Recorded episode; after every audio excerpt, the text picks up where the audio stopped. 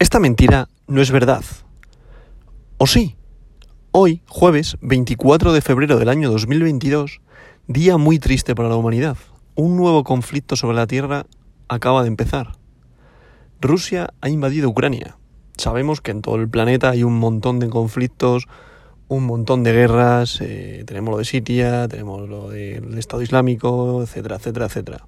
Pero ¿qué pasa? Un nuevo conflicto significa una nueva guerra significa fallecimiento.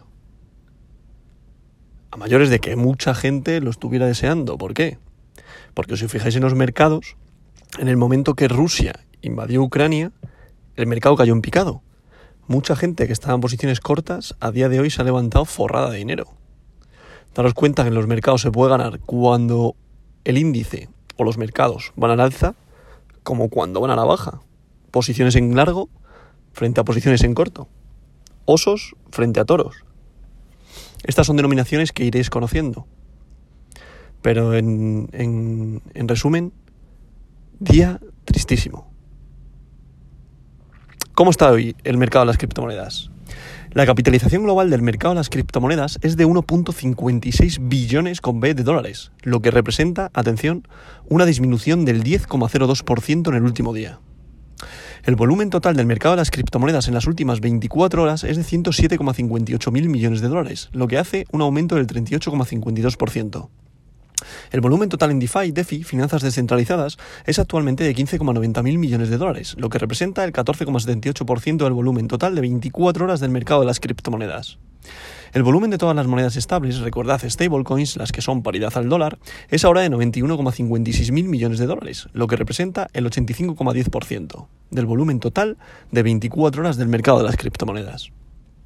El precio de Bitcoin es actualmente de, atención, 34.752,23 dólares y el dominio de Bitcoin es actualmente el 42,34%, un aumento del 0,57% a lo largo del día.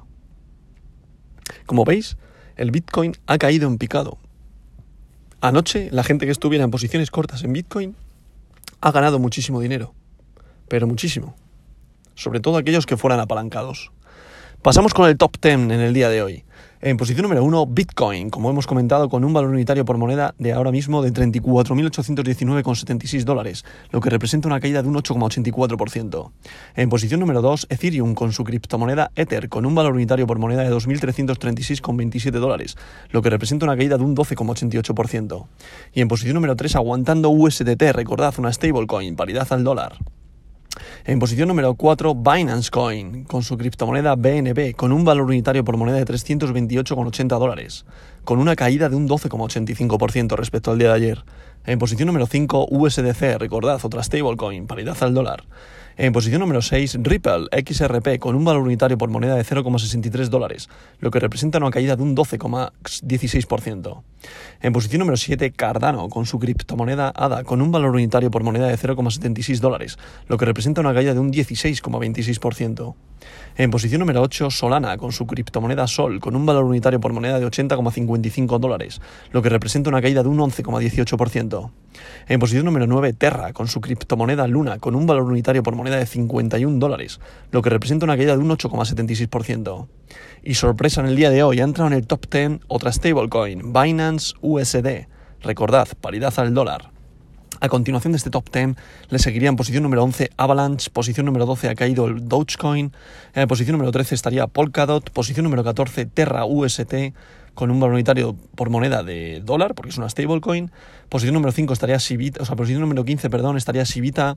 En 16 otra stablecoin que es DAI. 17 estaría Polygon. WBTC estaría en posición número 18 y CRO, Crypto.com, ha caído a la posición número 19 y ahora mismo su valor unitario por moneda es de 0,35 dólares. O sea, como veis, mercado sangriento, día negro, no solo para los mercados, sino para la humanidad. Toda guerra significa muerte, toda guerra significa fallecimiento y esto, por mucho que mucha gente se forre en los mercados, no es para nada bien. No es estar contento y no es alegría. Y esta verdad de hoy no es mentira.